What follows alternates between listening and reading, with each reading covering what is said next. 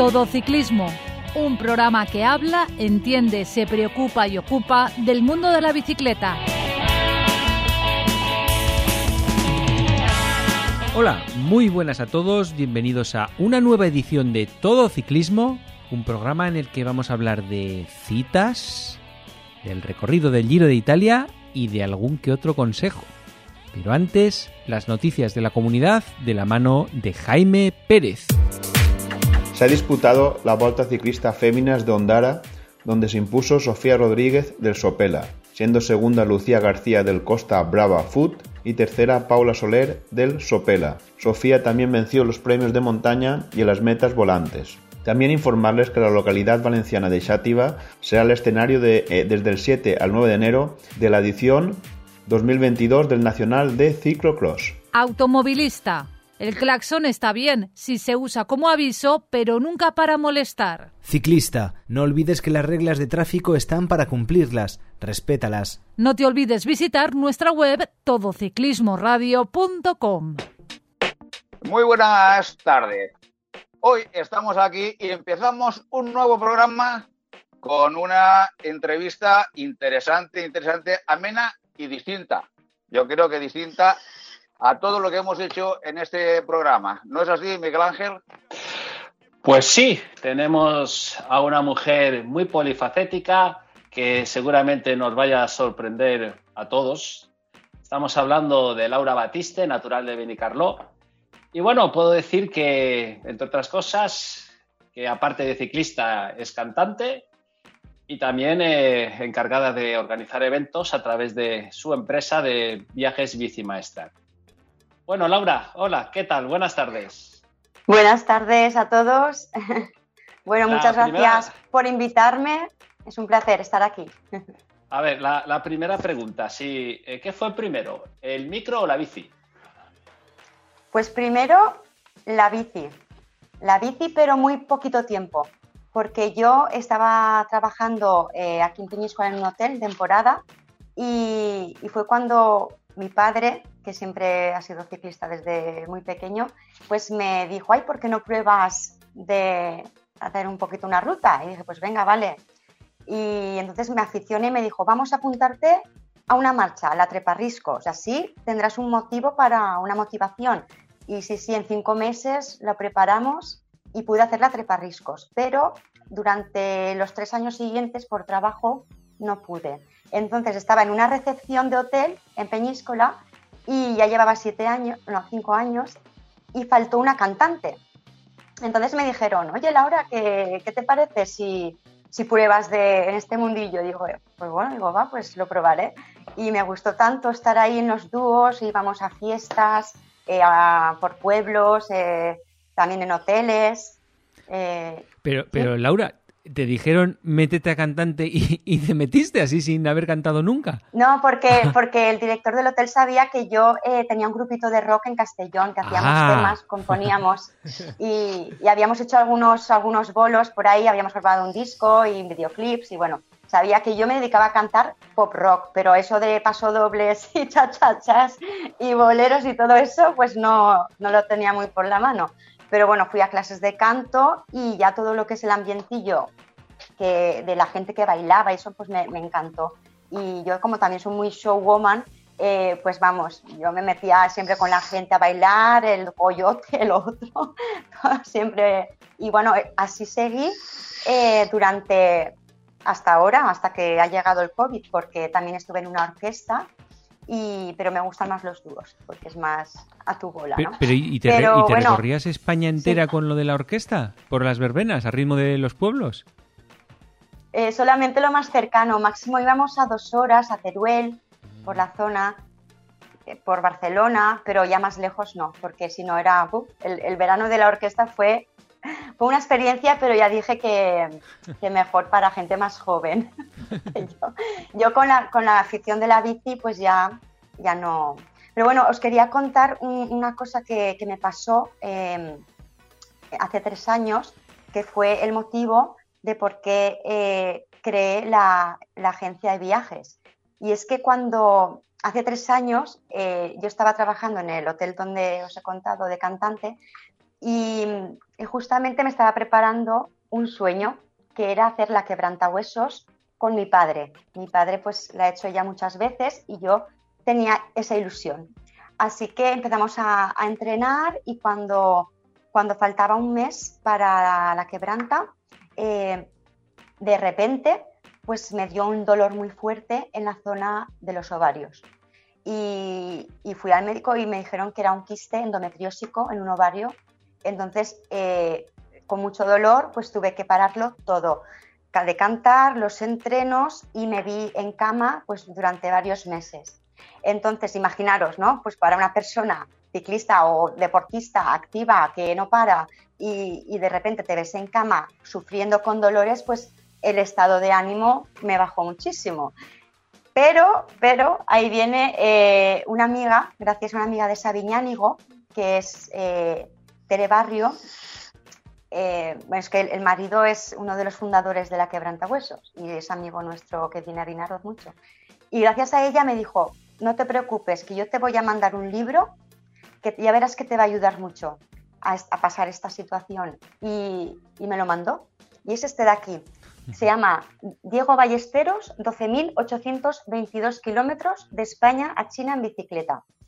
No sé si conocéis la historia, en 2008 se fue de Zaragoza a Pekín en bicicleta eh, por la ruta de la seda, por la ruta de Marco Polo. Y en, en aquella época pues ni WhatsApp ni nada, se fue con un mapa, con, su, con sus notas, ¿no? Y cada día él escribía lo que le pasaba. Pues bueno, estuvo tres meses y medio pedaleando, le pasaron mil historias, yo leyéndome el libro emocionada, vamos, me emocioné mucho y cuando ya estaba a punto de acabar el libro dos años después de esta aventura, que consiguió ir a Pekín justo el día de la clausura de los Juegos Olímpicos, ¿vale? Unió la Expo del Agua con los Juegos Olímpicos. Entonces lo consiguió y dos años después eh, se fue a disputar la, la Risa Cross American, esta carrera de resistencia de Estados Unidos. Y al segundo día le atropelló un coche y le dejó en silla de ruedas. ¿vale? Entonces, eh, yo al conocer esta historia y saber que él luego, un año después, no se rindió, cogió el handbike, ciclismo adaptado, y, se fue de Madrid a, de Madrid a Londres, eh, ha estado dando charlas de superación, eh, vamos, que ah, bueno, ha sido campeón de España también de, de reloj.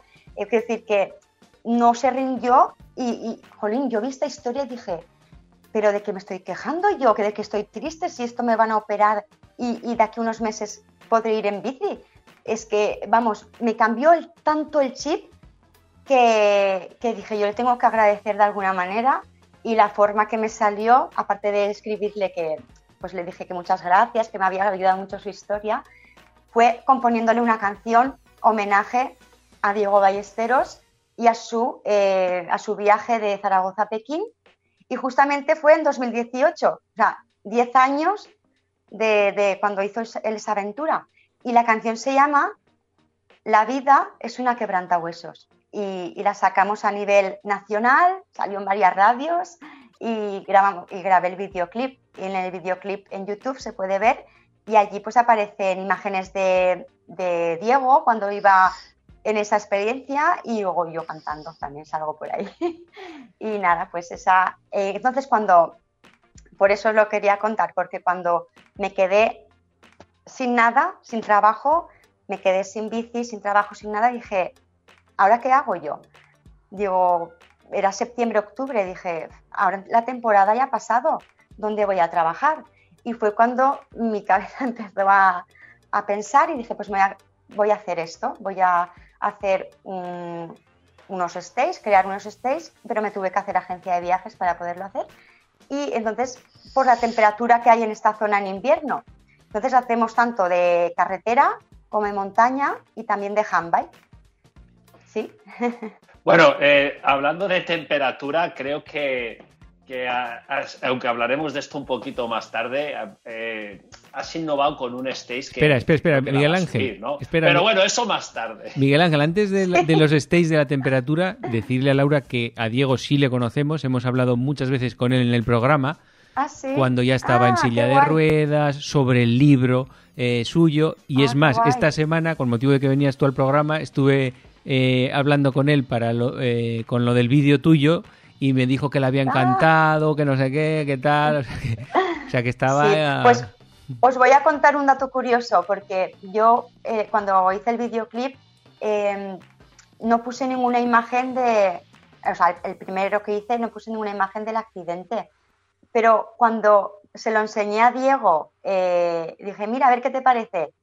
Él, él mismo fue que me dijo, le falta una foto de, de, la handbike, de ese día. Ah, del, No, no, del del accidente. accidente. de Estados Unidos. Lo que es increíble, este tío es lo que dices tú, que es que te- solo puede darte alegría de hacer cosas, de lo que dices, de, es que no puedo quejarme de nada y tengo que salir a correr Es ahora que- mismo y, sonriendo, porque es Claro. increíble. Es lo de que este chico. pase lo que te pase, su lema es que siempre puede ser peor. Y luego, querer es poder, que son sus lemas. Y es verdad, nos quejamos a veces de cosas que, que dices, pero, jolín, yo me pongo siempre, eh, es que siempre hay cosas mucho peores. ¿Por qué nos tenemos que quejar por tonterías? Que a ver, que cada uno sabe lo suyo, pero da igual, es que si lo hubiéramos todos así, la verdad es que, sí. eso, Pero va, eso va con el carácter de cada uno, la forma de afrontar las cosas, de verlo. Y la verdad es que la bici eh, siempre ayuda mucho. Y, como- y yo siempre he dicho que como eres en la bici, eres en la vida. O sea que es así. Pues sí.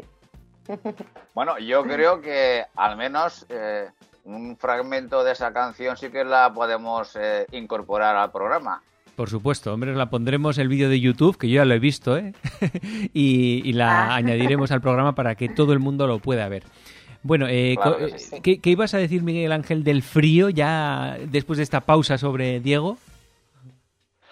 Bueno, eh, como ya hemos comentado, Laura es eh, quien la, dueña, la jefa de, de Viajes Bici Maestra y ha tenido mucha repercusión en las redes por una idea innovadora de un tipo de stage, digamos, distinto, un stage que quizá hacía falta, pero bueno, que sea ella, que sea ella un poquito que, que nos lo explique y que nos lo presente. Pues sí. A ver, yo siempre he hecho coincidir los stays normalmente con alguna festividad, las fallas de Benicarló, eh, Carnaval de Vinarot, siempre añadiendo un aliciente, ¿no? Pero en esta ocasión, como el COVID pues no permite que haya fiestas ni nada, eh, tuve la idea gracias a, a los supermercados alemanes y franceses que pusieron una hora para los solteros. No sé si lo, lo visteis pusieron una hora, y entonces iba la gente a comprar soltera con una pegatina y así sabían que eran solteros, como no habían bares ni nada, pues bueno. Pues yo el 14 Pero, de pero eso, febrero... pero eso cuándo pasó, estaba- Laura? ¿Cuándo pasó eso? Ahora, hace, Ahora. hace dos meses. ¿Ah, sí? Sí, sí. eh, sí, buscadlo porque está, está. Bueno, que me hizo mucha gracia. Y, y el 14 de febrero, pues tuve la inspiración y dije, ¿por qué no hacer un stage, first stage ciclistas? Digo, porque así pueden venir solteros y solteras, pues de entre 30 a 50 años, que es lo que hemos puesto, y, conocerse y, como compartir afición. Y oye, eh, ¿por qué no? Bueno, pues hice el cartel, lo puse en redes y no veas, no veas las veces que se, que se ha compartido, la de gente que me decía, pero esto es verdad. Pero claro, en referente al, al- al programa de First Dates de, Carlos Sobera, ¿no? Eh, entonces, pues bueno, una idea locada, pero que está teniendo mucha repercusión y está gustando mucho, la verdad. Así que, eh, que vamos, vamos, es en junio, eh, del 11 al 13 de junio. serán dos noches en Peñíscola, con pensión completa, dos rutas con acompañantes ciclistas, vehículo de apoyo, bolsa del corredor y muchas sorpresas que no puedo contar. Pero que va a ser muy divertido. Yo animo a todos solteros y solteras porque hay 14 plazas de chico y 14 de chica de momento. Vamos a ver eh, cómo van la, las restricciones de ir en grupo y si más adelante se puede y hay gente más interesada, pues haremos otro grupo. Pero, pero Vale, vamos. Ent- entonces esto no, esto no va a ser 30 chicos y una chica, ¿no? No, no, no, porque tengo ya mis, eh, no puedo decir, pero hasta que no se completen las chicas, eh, luego no voy a, a publicitarlo más a los chicos. Bueno, y los que, y los que estamos comprometidos, ¿qué, hacemos ese día? Conducir el coche, Pepe. No te preocupes, voy a hacer una isla de las tentaciones que se llama Peñisco de las Tentaciones para casados. Eso ya el año que viene, ya. Pero eso, pero todo eso, todo eso montado en bicicleta. Claro, o sea, le estáis, digamos que desde el viernes por la tarde que se llega, se hace el cóctel de bienvenida, hacemos la presentación y ahí habrán sorpresas. Y luego ya eh, por la mañana nos vamos de ruta, se come en el hotel, por la tarde tarde libre, que vamos a hacer más cosas, más sorpresas, y el domingo la última ruta y incluye también la comida del domingo, así que se todos se podrán ir pues después de comer y no hay problema. La verdad, es que, la verdad que es un programa muy, muy, muy interesante el que estás poniendo aquí. Nos dejas con los dientes muy, muy, muy largos. Y bueno, estará todo, si lo queréis seguir todo en Facebook, Maestrat, ahí vamos a poner todo, todo lo que vayamos a hacer eh, poco a poco. Iremos contando cositas. Pero ¿de qué, nivel, de qué nivel van a ser los, eh, las etapas? Me refiero, ¿va a, va a poder ir eh, cualquiera o un mínimo de 70 kilómetros o qué? Sí, hay que gente que no haga nunca bici, no, porque esto pues es, eh, son 80 kilómetros y 900 metros de desnivel, más o menos. O sea, no, es un, no se suben puertos eh, de 14 kilómetros, 12, pero son rutas rompepiernas. Es decir, que, se necesita un mínimo de, vamos, que estén acostumbrados a hacer eso, 80 kilómetros. Pero son rutas un poco... Las palmas tiene que estar. ¿Cómo? El desierto de Las Palmas, porque es muy bonito, las vistas y todo eso. Uy, aquí en el norte de Castellón tenemos sitios que quedan más cerquita y no está, no está tan lejos. Tenemos sitios muy chulos. Se pasa por un real santuario de la Virgen de la Fonda de la Salud, que es el único real que hay, santuario que hay. Luego vamos a pasar por unos olivos milenarios de 2.000 años, que es impresionante. O sea, con siete personas no los podemos, eh, no podemos ni acercar ni rodearlo. Y vamos, ese paisaje es muy bonito, es muy bonito, la verdad. Sí. Laura, sabes, estoy pensando, estoy pensando en plan de broma, pero bueno, algo de verdad tiene. Que digo yo que las chicas, sobre todo que vayan al stage ese, no tendrán que ser muy celosas, ¿eh? porque sabes que los ciclistas, en fin, la bicicleta, la flaca es lo primero. Entonces, ojo, ¿eh? Ojo que... ¿Pero qué lo dices? ¿Por las rutas de esos días o por después? No, por la bici frente a la pareja, ¿no? Claro, Si es un Hombre, pero si son ciclistas... Ah, bueno, pero aún así tienen que tener mucho, en fin, eh, que no tienen que ser celosas, vamos, que, que, el ciclista ya sabes que la mujer... Yo, yo creo que las, las, chicas que somos ciclistas, creo que eso lo, llevamos dentro, lo vivimos y lo entendemos. Eso lo por eso. que lo entienda se, me está ocurriendo una idea que no, no es muy buena, me refiero, y eh, el, día que, realicéis ese stage de First Date, podríamos eh, grabar o hacer el programa eh, en directo con las parejas que participen, con las parejas no, con los solteros que participen. Solteros barra, ah, Bueno, si alguno de vosotros quiere venir, ya lo sabe, ¿eh? Que a ver, yo me lo estoy planteando, ¿eh? O sea, no lo digo de broma. yo no lo decía por... No quería decir nombres, pero... No, no. Aquí lo que va a resultar curioso es que a lo mejor eh, ahora se te apunte alguno y a lo mejor si de aquí a allí luego resulta que tiene pareja, que o se tiene que mantener soltero hasta eso ya. Hombre, pues, pues puede probar y si no le, porque y si, y si de aquí a allí se tiene pareja y luego se pelean y ya no está apuntado, pues hay que mantener la inscripción y, y a ver qué pasa. pues la verdad es que coge a la pareja y la lleva también, ya está. El único, pues sí, a lo mejor... el, único, peligro es que se la levanten. Oye, pues si se la levantan, pues otra, no pasa nada. No, a ver, a mí me parece una idea muy seria, muy interesante, muy bonita. La verdad es que eh, todos los que nos gusta la bici, que estamos solteros, eh, pues siempre nos gustaría pues poder conocer una, una mujer, una chica con quien compartir afición, con quien compartir pedaladas, rutas, porque siempre es muy bonito, pues cuando, cuando haces una ruta chula, subes un puerto chulo, eh, vas a un lago, algún sitio muy vistoso, pues poderlo compartir. Si es con alguien con quien te puedes abrazar y tener momentos eh, más, más bonitos, pues multiplica por, por mucho lo que es la sensación y, y lo que se siente, ¿no?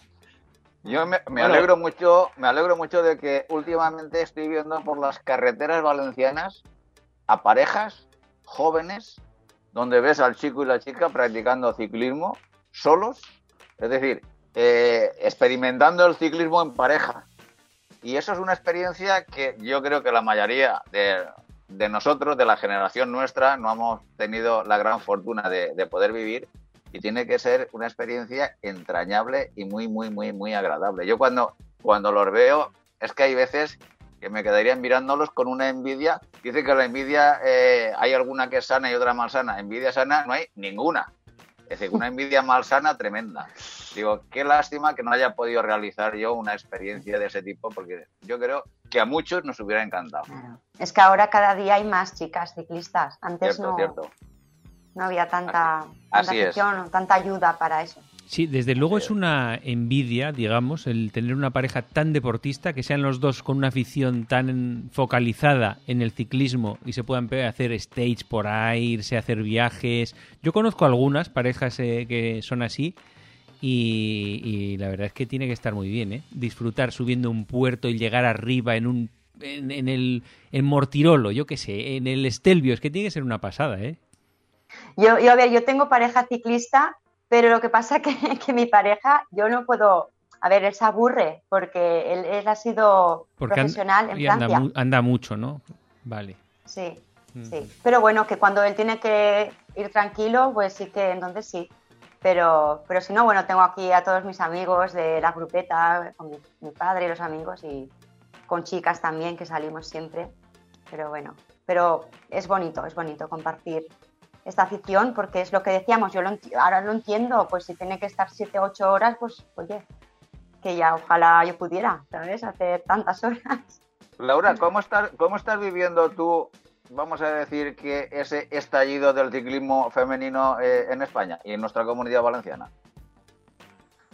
Pues en verdad, yo que llevo así más metida en el ciclismo tres años, yo cada día veo más y a mí me encanta porque eh, yo también nosotras en esta zona pues hacemos eh, quedadas, ¿no? Y pues de iniciación, otras chicas que gracias a esas quedadas han ido progresando y, tenían al novio que era ciclista y ellas pues, ay, pues voy a probarlo, pues lo que me pasó a mí con mi padre, pues a ellas si encima entre todas hacemos más piña, venga, pues yo lo estoy viviendo bien y contenta de que eh, esto vaya más. Y además os voy a decir otra cosa, Em, me han seleccionado para, participar en un equipo de, chicas, ellas Bike Tajo Internacional, para hacer la Madrid-Lisboa en BTT. Ah.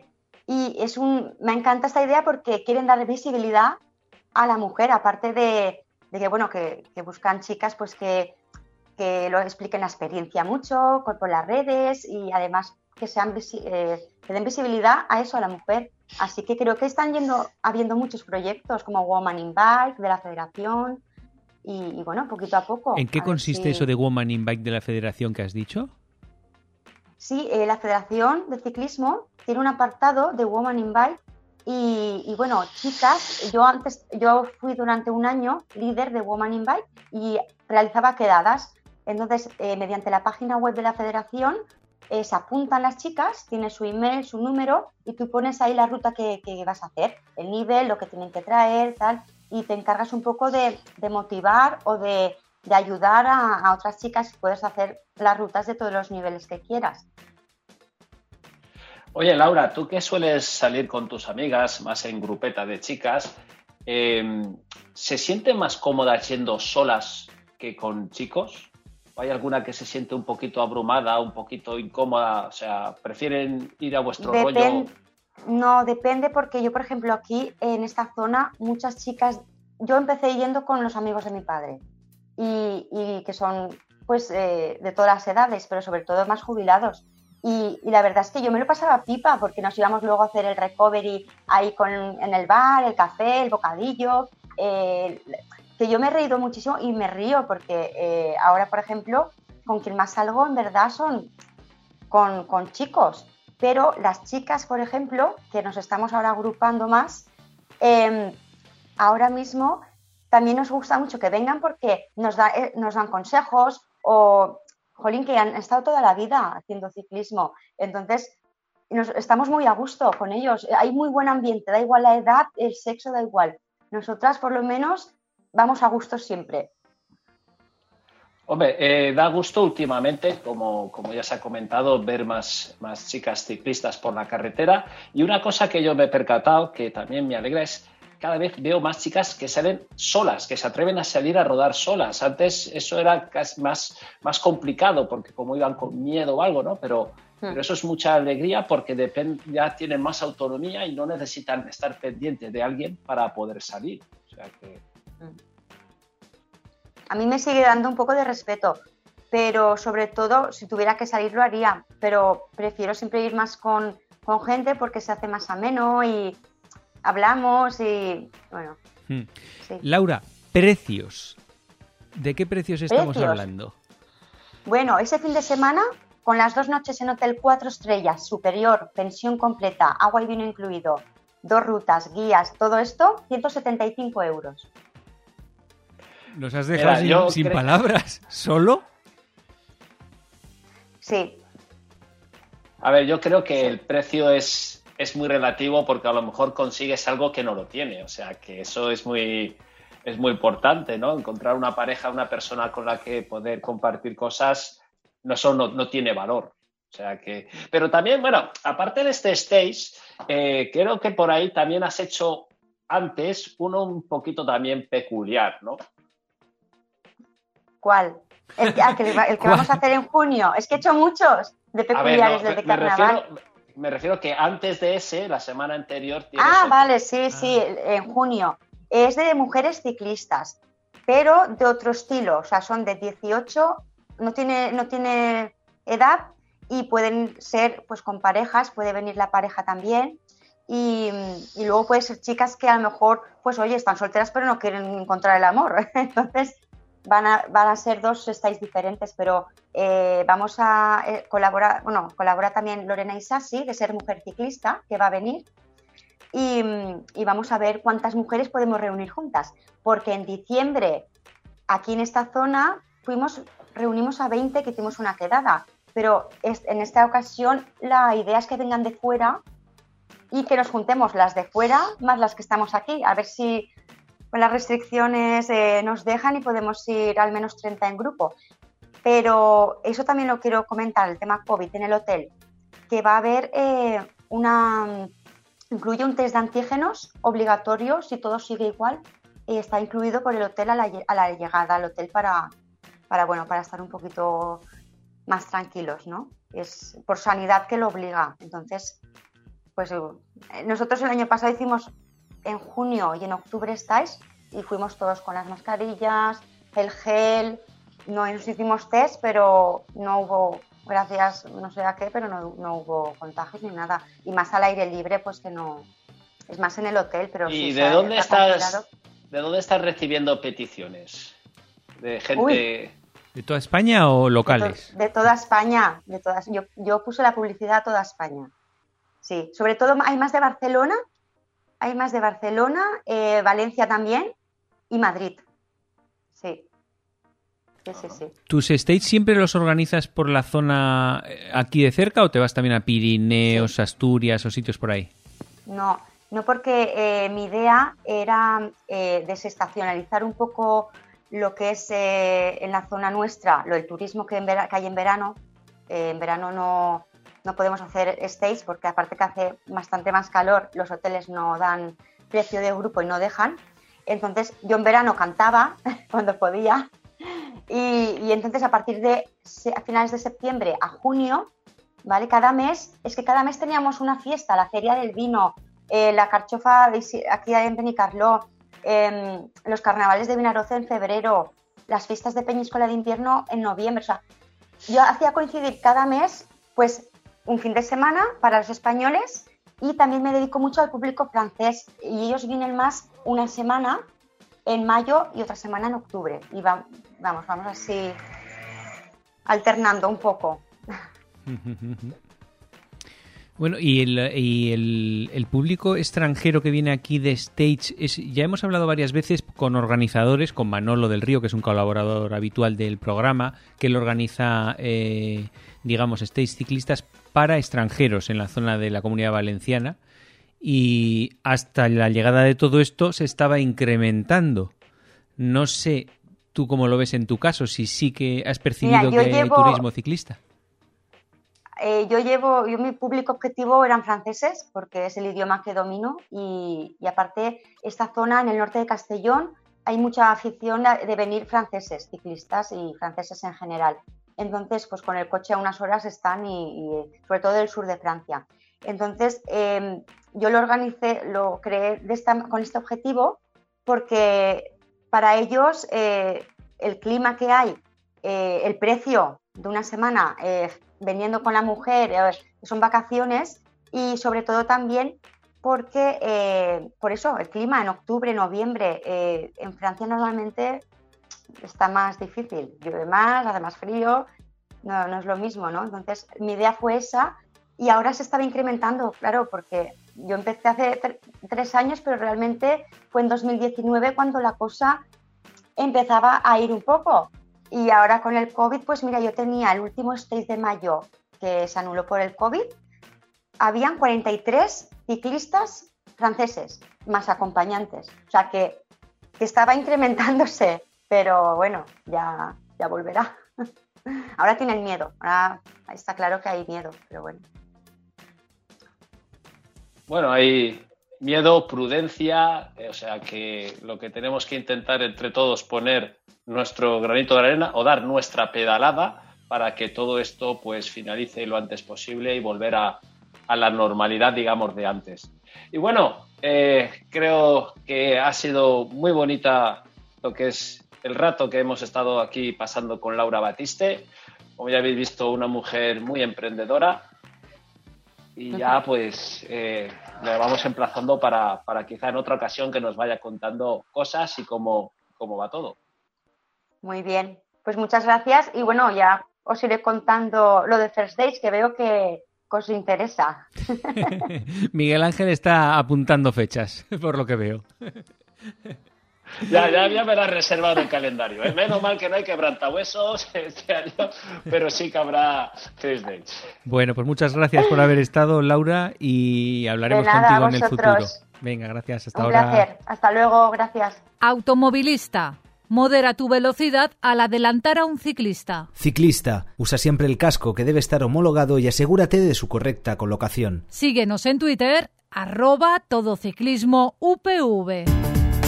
Hace muy poco, además, eh, se presentó el Giro de Italia 2021 con unos etapones impresionantes, de esos que a mucha gente... Ya sabéis que últimamente se protesta mucho porque no son etapas épicas no son larguísimas, no son con tropecientos mil metros de desnivel, que las de la vuelta parece que no valen, o las del Tour en los últimos años, que mucha gente es eh, muy contra ese tipo de etapas cortas y nerviosas. Pues bien, el Giro 2021 parece que, que viene a responder a ese tipo de peticiones. Tiene ocho finales en alto. Arranca con una contrarreloj individual en Turín el 8 de mayo, 9 kilómetros, llana termina con otra crono de 29 kilómetros, 30 de mayo, llana también, eh, y luego tiene una serie de etapas bastante impresionantes con puertos en general eh, desconocidos. Pero bueno, a tener en cuenta, eh, hemos destacado un poco las etapas importantes. No sé si vosotros habéis visto alguna otra más, pero el martes 11 de mayo hay una etapa de 186 kilómetros que termina en Sestola, que no sé si Miguel Ángel tú lo conoces. Pues eh, no, la verdad es que el Giro este parece ser que ha querido innovar en algunas, en algunas subidas. No es que a lo mejor no, no fueran conocidas allí, pero sí que, internacionalmente o, en el aspecto de en el Giro no son tan conocidas como las de las más míticas. Y bueno, eh, hay muchas, muchos puertos que, que, no conozco y en cierto modo es una alegría porque así pues ya tengo una motivación para, para volver a Italia a conocer nuevas subidas que no sean siempre las más clásicas que todos conocemos. Efectivamente. Esta etapa, esta etapa eh, Paco, como comentas, es, vamos a decir que es la primera que acaba ya en, alto, tiene un, fuertecito, pero ya es una primera prueba donde eh, aquí los escaladores tienen que empezar a mostrar ya sus cartas y los jefes de fila tienen que estar delante. Aquí es donde la gente se empieza a poner eh, nerviosa. Veremos ya el espectáculo de la montaña italiana y seguramente echaremos en falta alguna de las grandes etapas míticas eh, vividas en otras ediciones del Giro, donde eh, el aficionado al ciclismo eh, lo hemos pasado y lo hemos disfrutado muchísimo, muchísimo. De todas formas, también es cierto que el Giro tiene montaña, tiene montaña, eh, a lo mejor, bueno, es lo que digo, eh, tendrá su, etapa o dos etapas de, bueno, de desniveles importantísimos, pero que van a dar espectáculo. Va a dar juego el Giro del 2021 y, como digo, el, el 11 de mayo es la primera etapa que acaba en alto y empezaremos ya a ver bailar a las grandes figuras. Sí, eh, ¿Querías decir algo, Miguel Ángel? Hombre, eh, que no hace falta que sean puertos míticos o grandes etapas para hacer etapas que se recuerden en el tiempo. Aquí en España recordamos eh, Fuente D, que es un puerto que no es nada del otro mundo, y se lió parda. Entonces nos acordamos todos de ese ataque, que son los propios corredores los que hacen el espectáculo. Evidentemente, un trazado bonito y exigente ayuda, pero siempre son las ganas y, el ir a por todas. Pero lo que está claro que los actores son los que tienen que poner eh, sobre el escenario eh, el espectáculo. Si los, eh, tú pones un, escenario extraordinario y los, y los actores no van con ganas de dar la vida al escenario, poco espectáculo vamos a ver. Por eso digo, pero bueno, escenario hay y los actores, el giro siempre está muy, muy, muy disputado y, yo espero y, tengo grandes ilusiones del Giro del presente, del presente año y con muchas ganas de que la fiesta comience. Claro, Pepe, ¿sabes lo que pasa con el tema? con el tema del Giro lo que pasa, bueno, igual que con las otras grandes vueltas, es que, ¿qué pasa? Que en los últimos años yo creo que se han hecho aburridas muchas veces, más por la configuración de las etapas y tal, por la configuración de los equipos, si me explico. Cuando hay un equipo súper dominante, que, lo controla todo, que lo hace todo. Los demás van todos a ver si pueden sacar un segundo o un tercero. O sea, llevan al líder, o, a, veces tienen más de uno, pues si falla uno tienen otro. Entonces, claro, eso se ha visto en los últimos años muchas veces. Entonces, lo que haría falta sería más competitividad entre los equipos. Pasen como la liga de fútbol. Si hay nada más que dos, que son clubs multimillonarios y los demás pobrecitos van así, pues claro, los otros van a las migajas. Y esto es lo mismo, ¿no? Haría falta que hubiesen equipos más parecidos en cuanto a su potencial, ¿me entiendes? Entonces sí que cada uno juega sus bazas.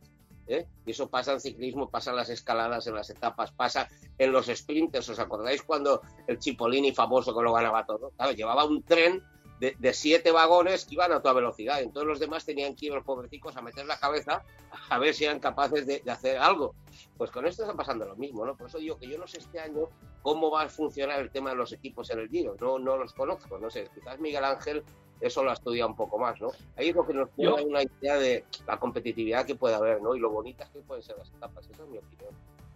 Yo sigo pensando que faltan kilómetros contra reloj llanas para especialistas como antiguamente, para que los escaladores y algunos equipos de escaladores eh, tengan que atacar desde lejos, no ir todos agrupados al final.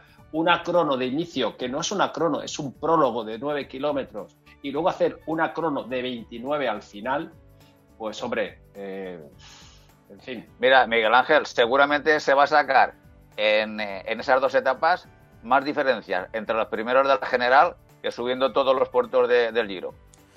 Es que se está, se está, demostrando, tú pones ahora mismo, como antiguamente se hacía en el Tour, una crono de 80 kilómetros y la, y la crono de 80 kilómetros va, a decidir, eh, decidiría el, Tour en, en, la actualidad. Porque subir le vas a sacar en, una etapa de tres puertos de primera y dos de categoría especial, le vas a sacar 32 segundos. Eh, con suerte. Y en una crono de 80, de, 80 kilómetros más de algún minuto caería entre, entre los grandes gallos. Claro, porque la crono, las cronos son uno contra uno. En cambio, las etapas son equipos los que van arropando. Sí, sí, pero tienes que subir. Sí, sí, sí, desde luego. Pero bueno, a ver, Paco, ¿qué, más etapas tenemos por ahí? Vale, esa era la primera con final en alto. Luego el jueves 13 de mayo está la siguiente eh, final en alto, que son 150 kilómetros. Esta parece, los puertos son ya más potentes y termina en Ascoli Piceno, que no sé si eso lo conoces. Miguel Ángel, a mí ni me suena este puerto. Desde luego no lo he subido. No, no, yo tampoco y, queda ya anotado. Si, ¿eh? si, tú no lo has subido, lo damos por puerto inexistente hasta que, hasta que pases por allí. bueno, luego el 15 de mayo hay otro final en alto, que es eh, sábado, 173 kilómetros, guarda San Framondi. El domingo 16 de mayo otro final en alto, 160 kilómetros, eh, el puerto se llama Roca di Cambio. Y un plato fuerte llega el sábado 22 de mayo con 205 kilómetros, nada menos, y el Zoncolán. Este sí lo tienes en la buchaca. esto, es, este un angliru, ¿no? Es un angliru, tú que lo has subido, ¿o qué? Bueno, eh, siempre eh, yo he subido, he tenido la suerte de subirlo los dos y en más de una ocasión todos me preguntan qué diferencia hay entre el uno y el otro. Para ser breve, simplemente decir que lo más duro del Angliru es más duro que lo más duro del Zoncolán, pero lo menos duro del Zoncolán es más duro que lo menos duro del Angliru. es mucho más constante el, Zoncolán, ¿no? Mucho más alto todo el tiempo. Sí, es más constante en su, dureza, no tiene picos por encima del 20, pero, pero aquí hay que puntualizar una cosa, no se sube por óvalo que es la vertiente clásica que se ha subido últimamente. Se sube desde Sutrio, que fue la primera vez que se subió el Foncolán en el Giro en una competición oficial, fue desde Sutrio, donde ganó Simoni, que Simoni luego volvió a ganar por la otra vertiente. Y la característica de esta subida es que, bueno, digamos que hasta la estación de esquí es, bastante llevadero, es bastante cómodo, desniveles entre el 8 y el 9%, bastante mantenidos, que es dureza. Eh, pero a partir de la estación de esquí hasta la cima son 3 kilómetros muy duros. Igual que la vertiente de Óvaro, la dureza está en los kilómetros centrales y en los dos últimos baja. Aquí no, aquí la dureza está al final. Y sobre todo en el último kilómetro. Un último kilómetro donde la media es del 14%, y donde además visualmente prácticamente ves el final. Es una enorme curva muy abierta hacia la izquierda y como ves el final es que parece que no llegas, que no llegas, que se detiene el mundo. No es como vas de herradura en herradura, que es más entretenido, pero que es muy duro. La parte final eh, le pone una guinda, la verdad es que, que bastante exigente. Yo pensaba, y ojalá que alguna vez se suba, existe otra vertiente del Zoncolán, que es por Priola, para mí me parece una de las más duras de las tres. Eh, he tenido también la suerte de poder subirla. Y lo bueno es que esta vertiente desde Priola sube más directa a la estación de esquí. O sea, son 9 kilómetros al 13, bastante constante, con, y se une la estación de esquí para subir los tres últimos.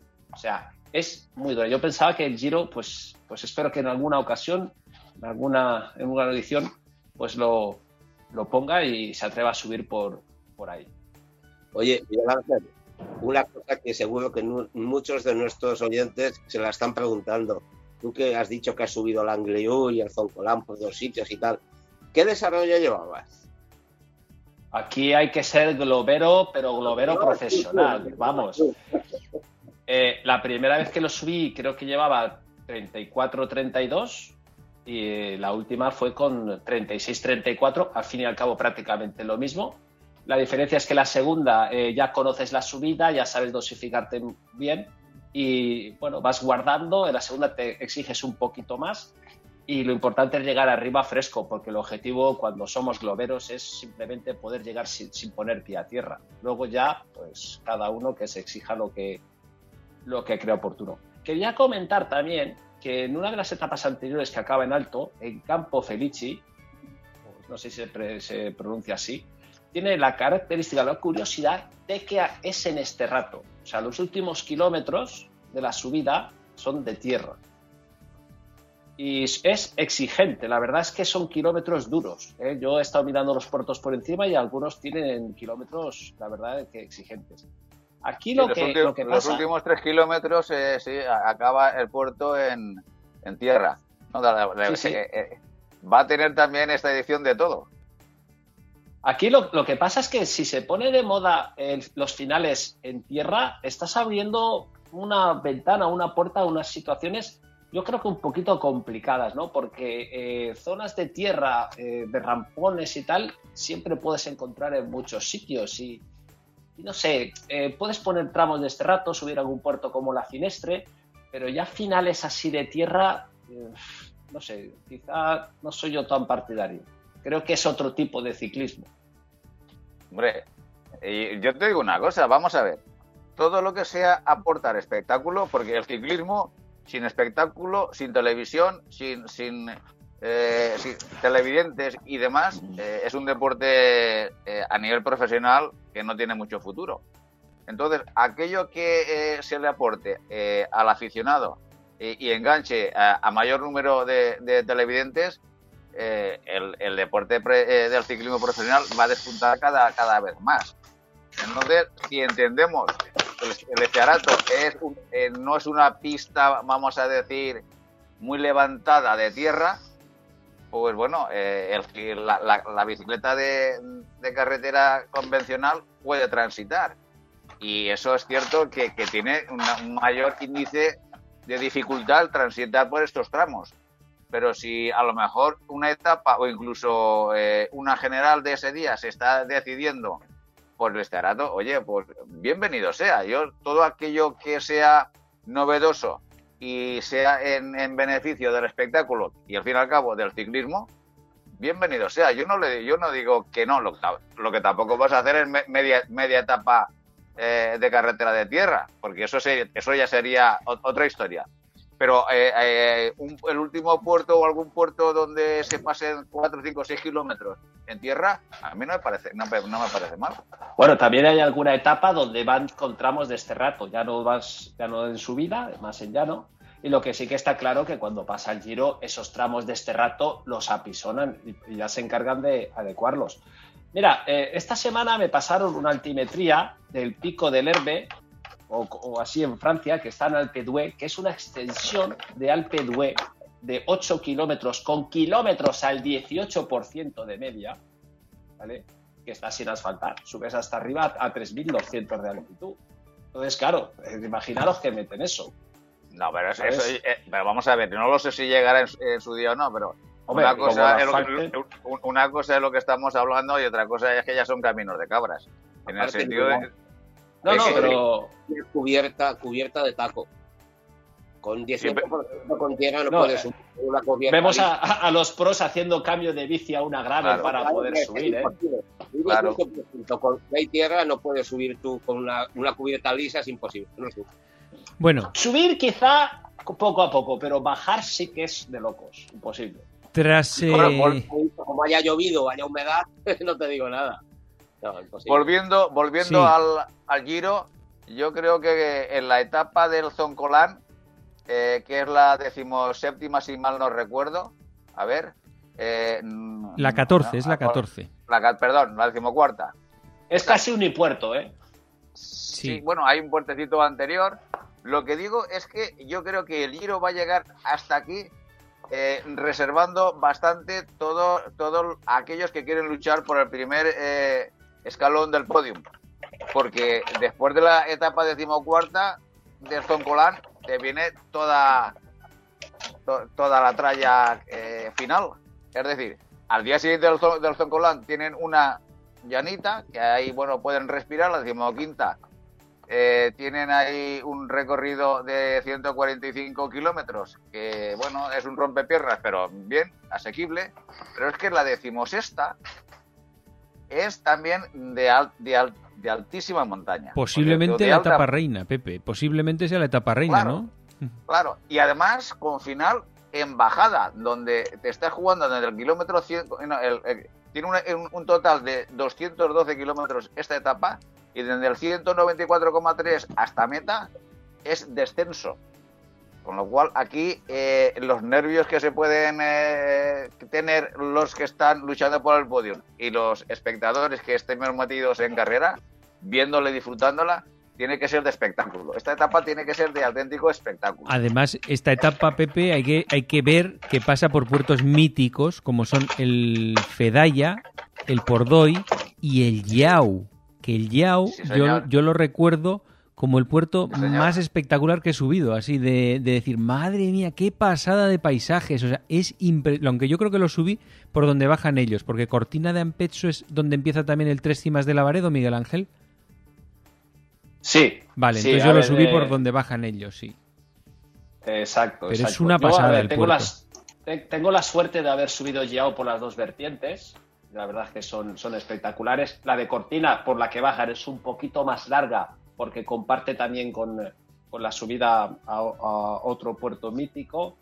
Em, y además tiene un descansito, pero la parte final es muy escénica. Y la vertiente que suben, la vertiente que suben es más exigente, es más corta, también suben desde más arriba, eh, no, no, tienen tanto desnivel, pero son 10 kilómetros al 9-10, bastante mantenido y aparte, ya os digo, es un puerto precioso de los que los cicloturistas, si vas a subir la primera vez que vas, tienes que subir a disfrutarlo, no a subir a piñón a hacer tiempo, porque te pierdes un paisaje increíble.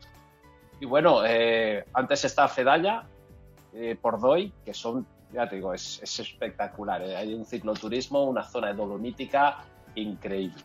Sí. Pero es que la etapa, la etapa, del, día, de la etapa del día siguiente eh, tenemos un, recorrido de 193 kilómetros donde, desde el, kilómetro 139,2 hasta el final es subidas y bajadas y acaba en un, en, un puerto.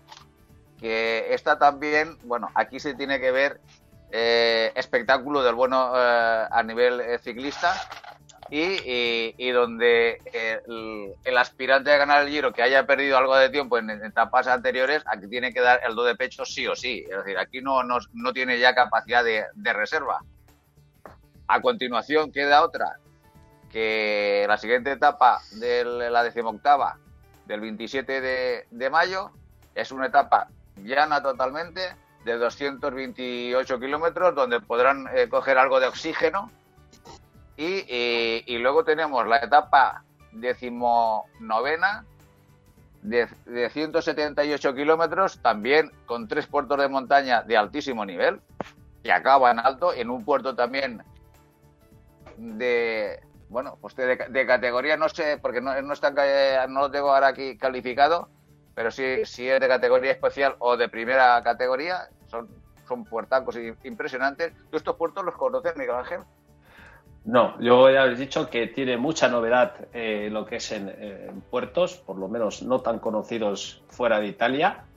Y a mí me alegra no conocerlos porque ya he dicho que es una excusa para ir para allí. Y, el puertaco este que hay en la etapa, en la última, en la anteúltima, el sábado 29, que es otro tapón de montaña para finalizar la traca, el San Bernardo este, el Pancho San Bernardino, que parece enorme, ¿este puerto lo ha subido?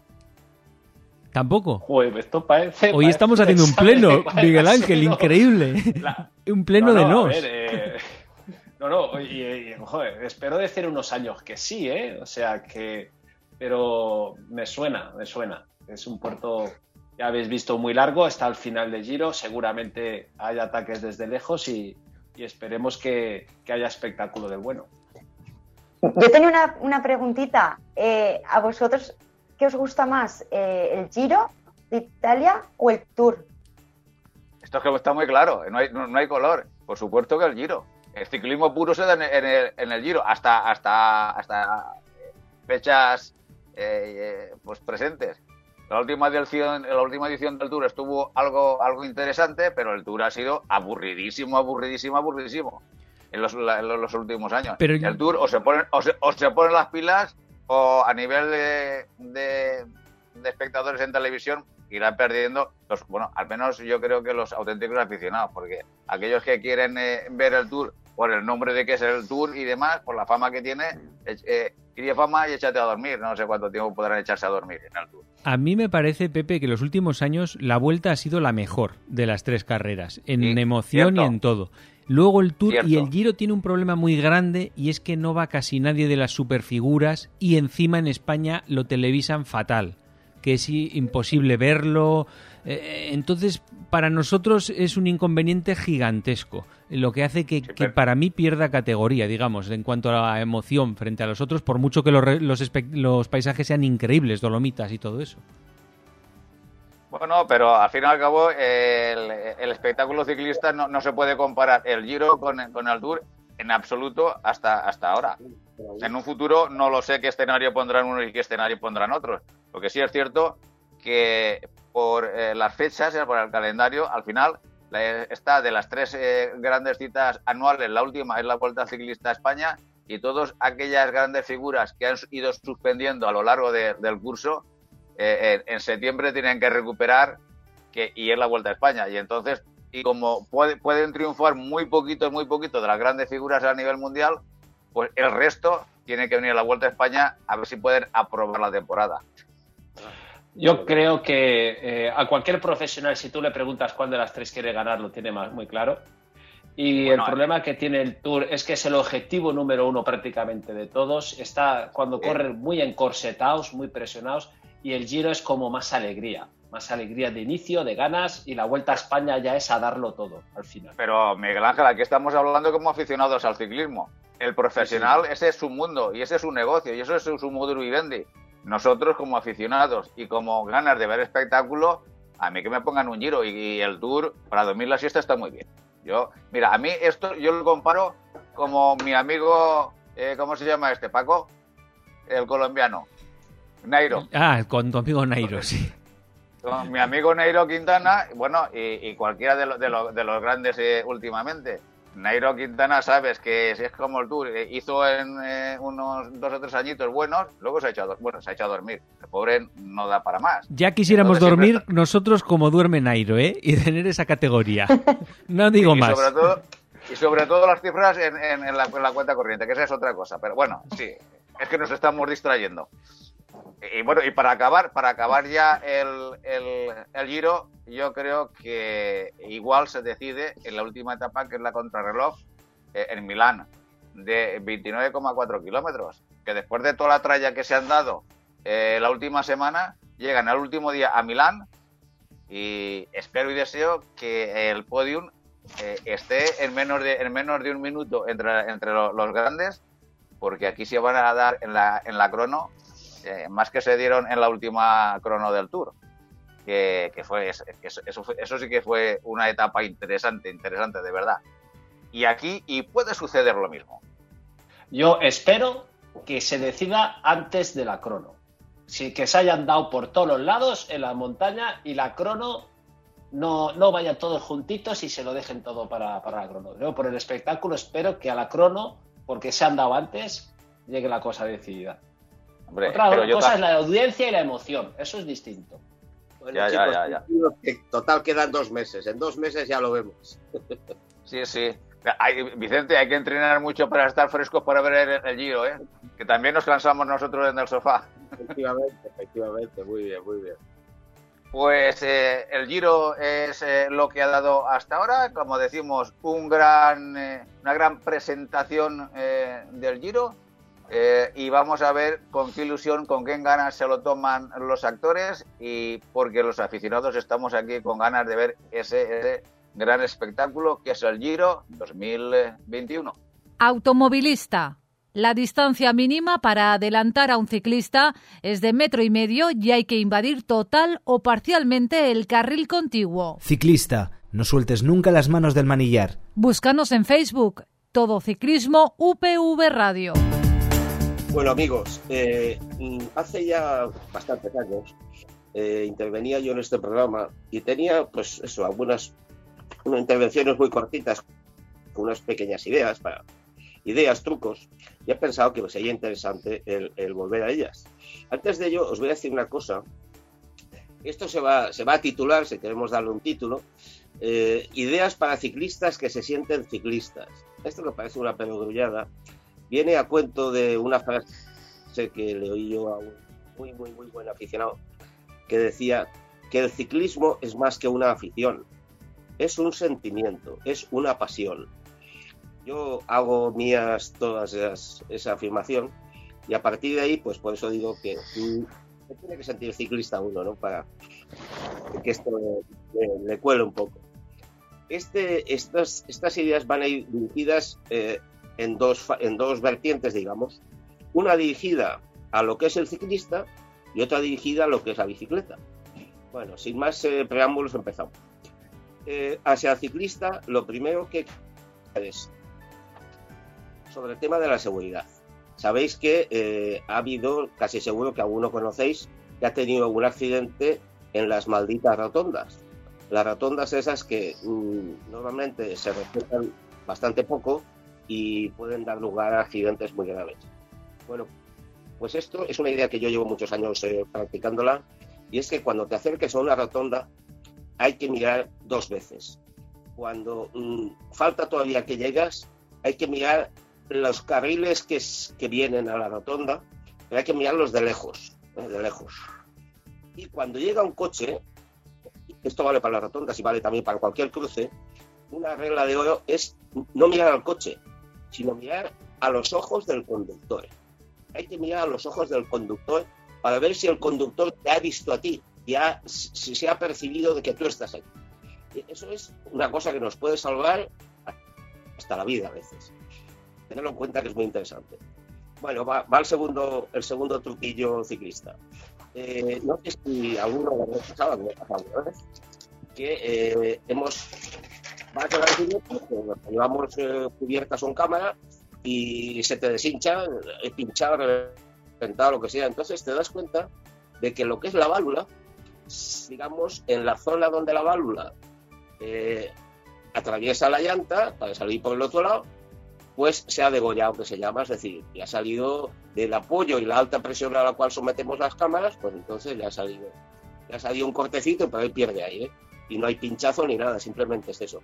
Bueno, pues la idea tan sencilla es que yo todas las cámaras, cuando las monto, ojo, con un pedacito de cámara aparte, hago un cuadrito, le hago un agujerito en medio y meto encima del, o sea, dentro del, de lo que es la válvula, a presión, le meto ese cuadradito y evito que lo que apoya la, la, digamos, la, parte de la llanta que, apoya la válvula y sobre la que hace toda la presión de los 7 o 7 kilos y medio que metemos, en vez de apoyar a la, a la, cámara, apoye ese cuadradito de goma, con lo cual nos protege pues que, se nos devuelve.